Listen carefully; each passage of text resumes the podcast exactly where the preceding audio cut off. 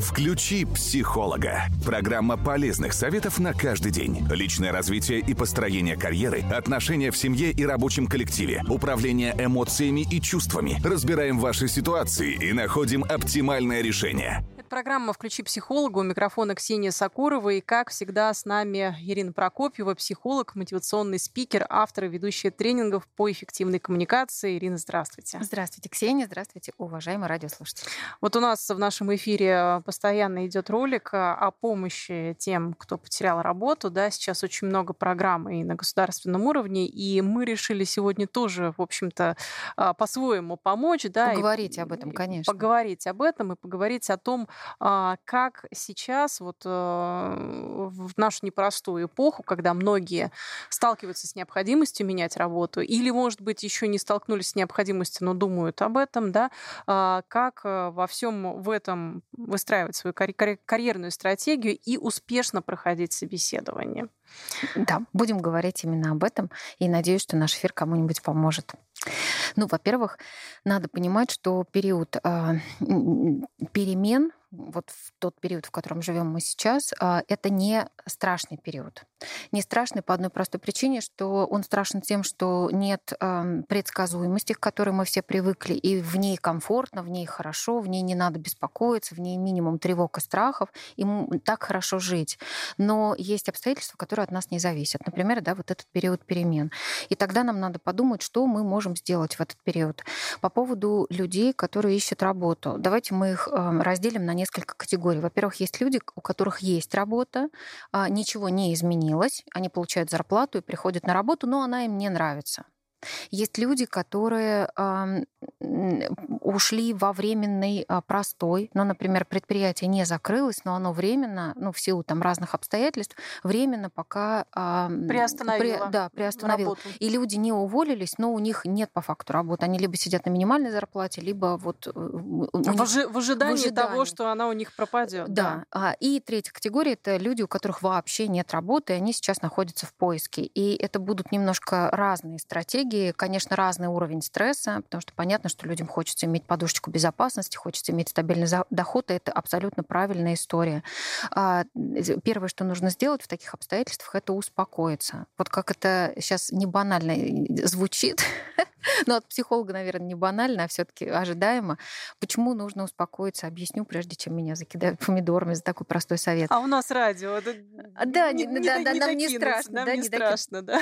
А, дело в том, что вот психологическая такая, вот, знаете, такое нетерпение сердца, как у Стефана Цвейга, а вот когда ты а, эмоционально возбужден, когда ты пытаешься быстро-быстро найти что-то, когда ты быстро убегаешь, это, это как при страхе. Есть три реакции. Замереть, убежать и напасть. И если все они активны, это очень плохо. И когда ты эмоционально возбужден, когда ты быстрее-быстрее пытаешься вот, вот, вот что-то сделать, заткнуть эту дыру, то тогда это работает а, не на пользу, а скорее в минус, потому что в такой спешке ты можешь не заметить возможностей, ты можешь неправильно пройти собеседование, ты можешь э, э, сгоряча, например, уйти с работы, которая не нравится, но еще можно там быть, потому что пока еще там, ну, условно, рынок тебе не очень понятен. И вот эмоциональное состояние, на пике эмоционального состояния, все решения, которые принимаются, они все будут неверными. И от отмотать назад человеку может быть очень сложно, а иногда и невозможно. Поэтому а, вот такое эмоциональное состояние возбужденное – это очень плохой советчик. Это вот важность, которая завышена, и это будет мешать. Ровно поэтому, возвращаясь к своему первому слову и первому совету, нужно успокоиться немножко. Вот даже сейчас, да, ну, уже там прошло какое-то время, да, наверное, чуть больше месяца, когда начались перемены разные. И если вы обратите внимание на людей, то люди стали спокойнее, потому что человек так устроен. Мы вообще-то вторые после а, бактерий по выживаемости. Вот серьезно, это исследование ученых. А, Есть к чему стремиться это просто про то, что мы гораздо сильнее, чем мы о себе думаем. И люди ко всему привыкают и начинают обживать это пространство. Ну, то есть с учетом той реальности, которая есть. Нельзя уходить от реальности. Нельзя уходить в алкоголь, нельзя уходить в бесконечный просмотр сериалов. То есть вот в это забвение уходить нельзя. А, потому что пока ты там, ты не видишь а, этой реальности, ты не видишь возможностей. Да, она может быть тебе не очень приятна, эта реальность, но ты сюда включаешься, и ты начинаешь искать те, а, как ее обжить, эту новую реальность, реальность, и как найти способы ну, зарабатывать и максимально счастливым чувствовать себя здесь. Вот э, с чем я сталкивалась, э, тоже читая разных специалистов, это э, основная проблема нынешней ситуации в том, что, ну и почему к ней сложно адаптироваться и в ней э, обживаться, в том, что она меняется каждый день. То есть мы, мы никак не можем зафиксировать эту реальность, чтобы ее осознать и к ней адаптироваться, потому что мы каждый день просыпаемся, мы открываем новости, и мы еще что-то узнаем. Еще какая-то часть нашей жизни меняется. В большей степени, в меньшей степени. Мы, конечно, уже и к этому более-менее адаптировались, к тому, что все меняется. Это уже тоже, в общем, наверное, часть нашей реальности. Но, тем не менее, нам тяжело зафиксироваться. И мне кажется, поэтому очень многие зависают в состоянии какого-то вот э, замирания, да, да Потому что а к чему адаптироваться-то? Э, то, что было две недели назад, не равно тому, что сейчас. А что будет еще через две недели, мы не знаем. И вот в этой ситуации вообще непонятно, как принимать такие серьезные решения, как э, Конечно. поиск новой работы. Тогда есть пункт номер два. Первый успокоиться, так. а второй подумать. И я хочу успокоить, э, это тоже исследование психологов по поводу того, что если люди вот сейчас много говорят о том, кто как вот будет себя чувствовать вот в эту эпоху перемен, потому что меняется же не только Э, что-то внутри нашей страны, меняется и за пределами. И вот как раз, когда люди при, привыкают жить в период ну, таких э, быстрых перемен, они быстрее адаптируются, у них уровень стресса становится ниже. И вот как раз русские люди э, быстрее приспосабливаются. Ну, мы как-то адаптивнее в этом.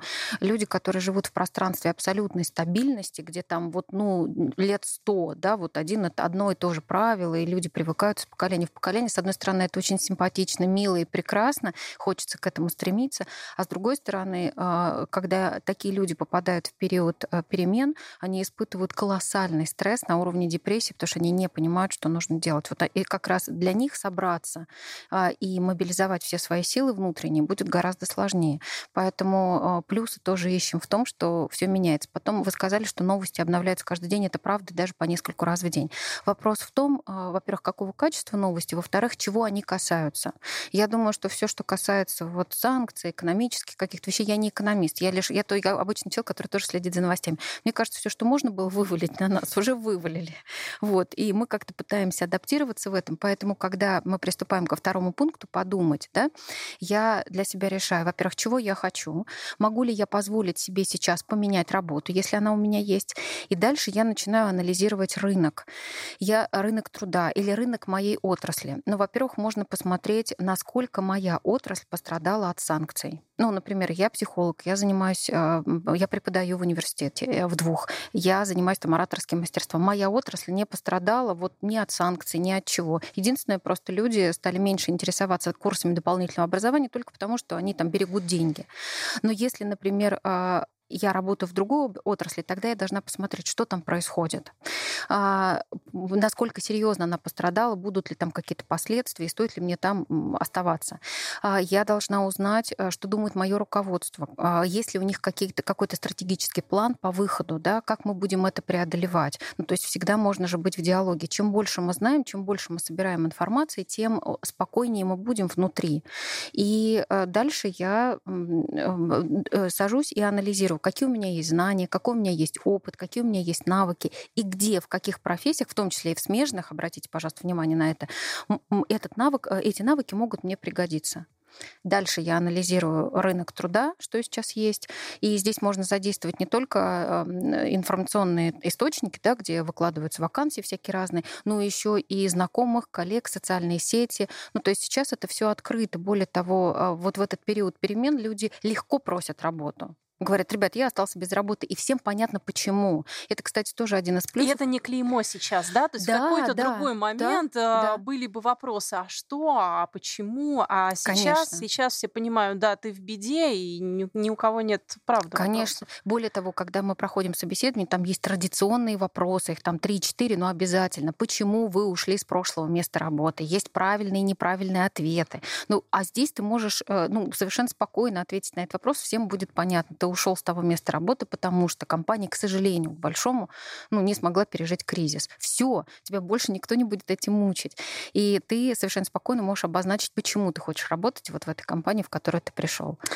Торговаться сейчас реально? Вот за свои условия, да, то есть а, когда-то мы могли выбирать, да, да. когда-то была ситуация более-менее стабильная, ситуация на рынке была понятная хотя бы, да, и мы понимали, на что мы можем претендовать, и, в принципе, люди нередко меняли работу именно для того, чтобы повысить, Улучшить, да? Да, повысить свой э, заработок, потому что, ну, почему-то вот в России редко бывает так, чтобы э, действительно специалисту, который работает там несколько лет, э, повышали зарплату там, где он работает.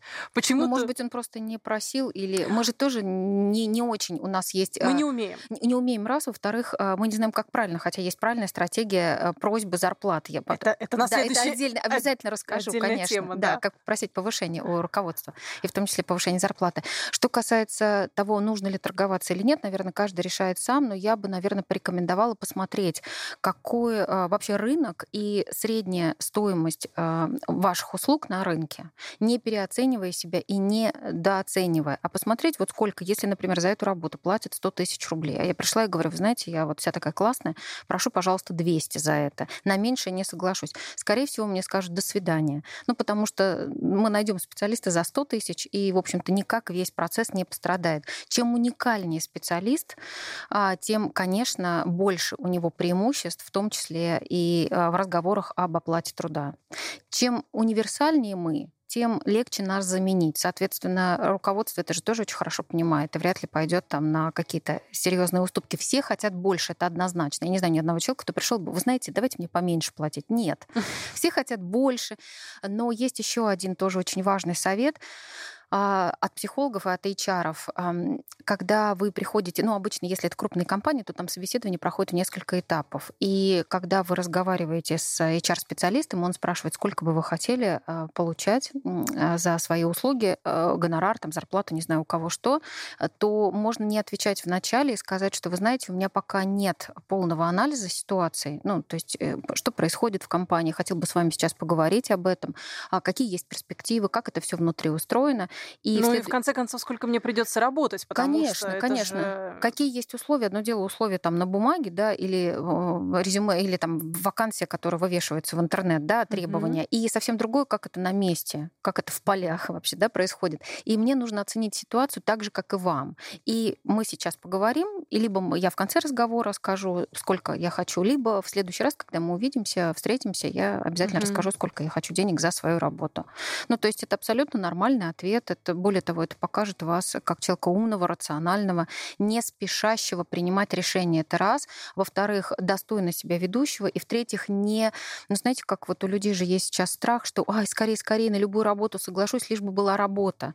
И работы нет. Ну, неправда. Есть работа. Может быть, ее э, а, в каких-то отраслях стало меньше. Это правда. Ну, например, если мы возьмем ритейл, э, и ну, там закрываются магазины, да, и, наверное, огромное количество продавцов э, освободилась, да, рынок стал перенасыщен. И, возможно, в, этом, в этой сфере будет конкуренция, а в какой-то другой ее нет вообще. Ну, то есть днем с огнем ищут специалиста и найти не могут. И я знаю таких э, э, случаев прям вот не единичные. Поэтому, пожалуйста, сядьте, проанализируйте, подумайте, да, ответьте себе на все эти вопросы, э, посмотрите, в каком состоянии находится рынок. Не везде все плохо, угу. ну правда. И когда с такой рациональной э, стороны вы подойдете, то внутри успокоитесь и если не хватит информации, то можно поговорить с экспертами, можно поговорить с теми, кто в этом разбирается. Только, пожалуйста, выбирайте себе в советчики неэмоциональных людей. Это сейчас отдельная задача, я бы так сказала. Я хочу напомнить нашим слушателям, это программа «Включи психолога». Как всегда, с нами Ирина Прокопьева, психолог, мотивационный спикер, автор и ведущая тренингов по эффективной коммуникации. «Включи психолога». Программа полезных советов на каждый день. Программа «Включи психолога». Мы продолжаем. Мы уже, наверное, довольно подробно поговорили про первую и самую уязвимую сейчас группу людей, которые действительно уже остались без работы. Но мне вот очень интересно, какую стратегию выбрать тем, а, чье предприятие, чей работодатель заявил, что он приостанавливает деятельность. А, на местах это очень по-разному происходит, но нередко сохраняют э, работникам зарплату, ну, может быть, там в каком-то урезанном виде, да, ну, то есть речь не идет о полной ликвидации, о полном закрытии, о полном увольнении, речь идет о некой приостановке, и люди оказываются вот в состоянии Подвешен. подвешенном. И какие решения в этом состоянии принимать непонятно, как действовать непонятно. Здесь какие советы вы могли бы дать? Ну, скорее всего, нужно просто выяснить, что насколько эта отрасль, как я уже сказала там э, чуть ранее, насколько эта отрасль вообще пострадала от санкций и какие есть а, прогнозы на будущее. Ну, сначала на таком общем информационном фоне, да, что об этом говорят СМИ, что об этом говорит э, там правительство и так далее. А дальше выяснить на предприятии, что вообще происходит. Но всегда можно, разго... можно же разговаривать с разными людьми, можно напрямую с руководством, можно с людьми, которые около этого находятся. И если никто не дает внятных ответов, если говорят, что не знаем, мы не понимаем, что будет дальше, а, ну, то есть нет никакой конкретики, которая бы успокоила человека, то тогда нужно садиться и заниматься поиском работы. Но такой страховочный ремень нужно прям заранее. Не надо ждать э, того момента, когда прямо вот вам скажут «до свидания». Вы пока здесь работаете. Возможно, это не, э, вам выплачивают не полностью зарплату, а какую-то часть. Но это все равно лучше, чем ничего. И пока э, мы сидим, на месте, мы можем заняться поиском а, вот того места, которое могло бы, может быть, оно не будет любимым пока, но как минимум оно позволит семье жить, позволит оплачивать ну, какие-то нашу всю жизнедеятельность, угу. а, у кого кредиты, у кого там дети, они сами, ну и так далее. В общем, деньги нужны для того, чтобы жить, поэтому мы находим работу, которая максимально близка, так как это быстрый поиск работы, то лучше, конечно, а, искать работу, которая максимально близка к той, которую вы сейчас делаете, которую вы сейчас выполняете. Потому что не нужно переучиваться, не нужно... Это не небольшой стресс, потому что вы будете делать приблизительно то же самое. Ну и, наверное, найти специалиста такого горячего, живого, только что сошедшего, вышедшего из этого, из, этой, из этого профиля гораздо легче, нежели вот искать какого-то там с холодным носом, что называется, человек, который э, никогда не работал, никогда не занимался этим, у него нет опыта. В общем, я, я бы советовала не расстраиваться это раз и обязательно включиться в деятельность это два. Ну, то есть искать активно. А еще мне кажется, что ведь можно рассматривать эту ситуацию как э, огромный шанс, потому что мало, мало у кого есть возможность, например, э, три месяца ну, получать какие-то деньги, да, и при этом заниматься своими делами, да. Конечно. Самыми разными, да, это ведь может быть и какая-то учеба, это могут быть и курсы, и поиск работы другой в том числе, и делать это не совмещая с основной деятельностью, а абсолютно, в да. общем-то, в комфортном да. режиме. Но здесь тоже очень важно обращу внимание на то, что три месяца быстро пролетят, и если есть гарантия, что через три месяца предприятие запускается, и человек снова выходит на работу, это ну, одна история. Да, я имею в виду, что ага. есть какие-то гарантии по выплате зарплат, да, да пусть да, там да, в уменьшенном размере, но есть угу. гарантия того, что в течение определенного времени определенные деньги будут поступать. Как будет дальше развиваться, мы не знаем, но вот, э, по крайней мере, угу. есть, э, ведь есть огромный плюс в том, что для этих людей на эти три месяца перспективу понятна. Да, да. Это правда. То есть э, это единственная вот из всех трех групп, это единственная группа, которая точно знает, что эти три месяца будет у них в финансовом плане. Не первая группа, которая без работы, не другая, которая с работы, и они не могут этим похвастаться. А тут, э, ну, мне кажется, этим тоже можно... Это, об этом стоит помнить. Это... Да, и позитивно быть настроенным да. на то, что у меня есть целых три месяца, за которые я могу найти работу и а, совершенно спокойно двигаться дальше.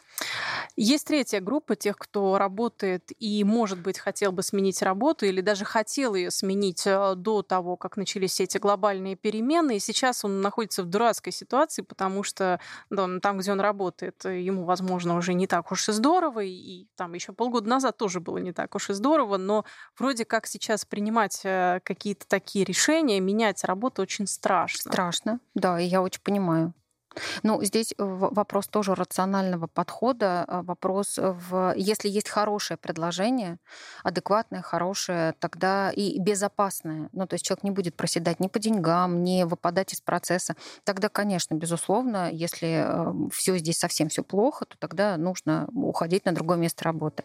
Но если а, пока нет такого места, то не стоит торопиться, потому что вот когда есть период неопределенности, когда ты не знаешь, что будет дальше, то вот бросать то, что у тебя есть уже вот в качестве стабильного какого-то заработка, а, все-таки не стоит. Потому что, ну, есть риск, что можно не найти работу. Есть люди, которые по 8 месяцев ищут работу, по году.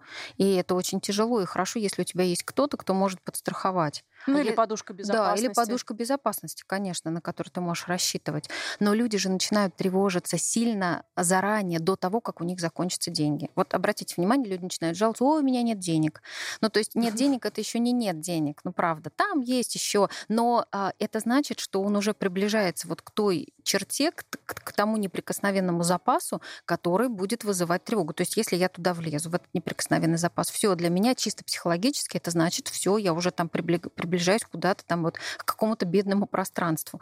Поэтому люди начинают заранее об этом говорить, заранее жаловаться, но это и хорошо, с одной стороны, потому что а, человек тогда понимает, ага, значит, это мой тревожный, это моя тревожная черта. Значит, чтобы туда не заходить, чтобы не залезать вот в эти деньги, я должен тогда что-то делать, чтобы поддерживать вот этот стабильный, стабильную подушечку своей безопасности, чтобы мне было хорошо и тепло от этого. Мне кажется, тут сейчас, в наше время, есть еще такой момент, что мы нередко выбираем стратегии выживания, а не жизни.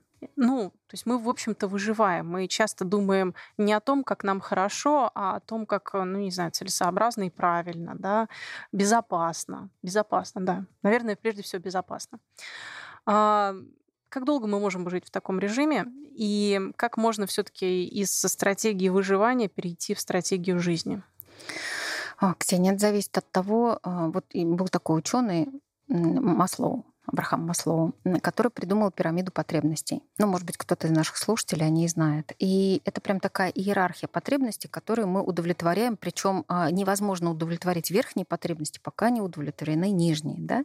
И если, например, а, мы находимся на уровне а, выживания, это нижняя ступенечка, что туда входит? Туда входит еда, туда входит а, сон, туда входят вот наши все витальные функции, которые отвечают за нашу жизнь. Да, нужно попить, нужно поесть, нужно поспать. А, Туда входит еще секс э, для тех, у кого он есть, ну, для кого он важен, да. А, И вот это все должно быть удовлетворено. То есть если вы а, не поели, а, думать о самореализации очень сложно. Ну, то есть художник должен быть всегда голодным. Я не знаю, кто это придумал. Ну, не знаю, сложно, да, быть всегда голодным для того, чтобы что-то создавать. Поэтому сначала люди думают о том, как им удовлетворить вот эти потребности. Ну, например, у кого-то в базовом варианте есть еще там закрытие кредитов, какие-то обязательные платежи. Ты не можешь позволить себе, ну, это неразумно, позволить себе тратить деньги на какую-то роскошь, там, не знаю, на одежду, на путешествие, если у тебя не закрыты базовые вот, нужды. Только после того, как мы закрыли базовые нужды, дальше идут там а, потребности безопасности, а, потребности вот нашей семьи, комфорта дома. Дальше мы думаем о, о саморазвитии, дальше мы думаем об окружении, дальше мы думаем про учебу, дальше мы думаем про самореализацию, самоактуализацию и так далее. И очень сложно перепрыгнуть а, ну, это просто невозможно, если вы не поели и не поспали. Поэтому вопрос, наверное, в том, насколько хватает тебе твоих доходов. И если люди а, живут прям копеечка в копеечку, вот я там зарабатываю 30 тысяч рублей, эти 30 тысяч рублей мне едва хватает для того, чтобы вот, да, д- дожить до первого э, числа следующего месяца.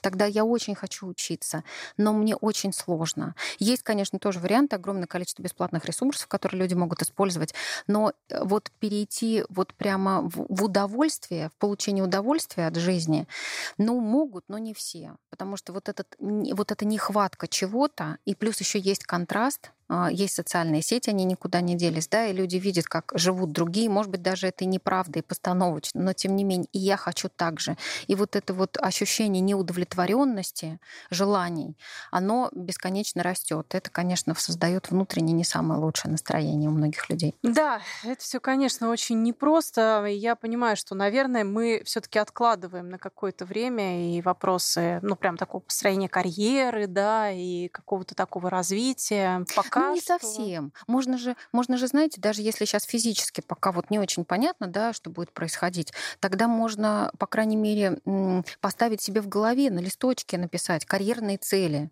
Это тоже важно. И, кстати, на собеседовании, когда люди приходят, им тоже часто задают вопрос, у вас какие карьерные цели? И если человек ни разу себе не отвечал на этот вопрос, то очень сложно ответить здесь сейчас. А, ну, то есть какой у тебя карьерный план на ближайшие там 2-3 года?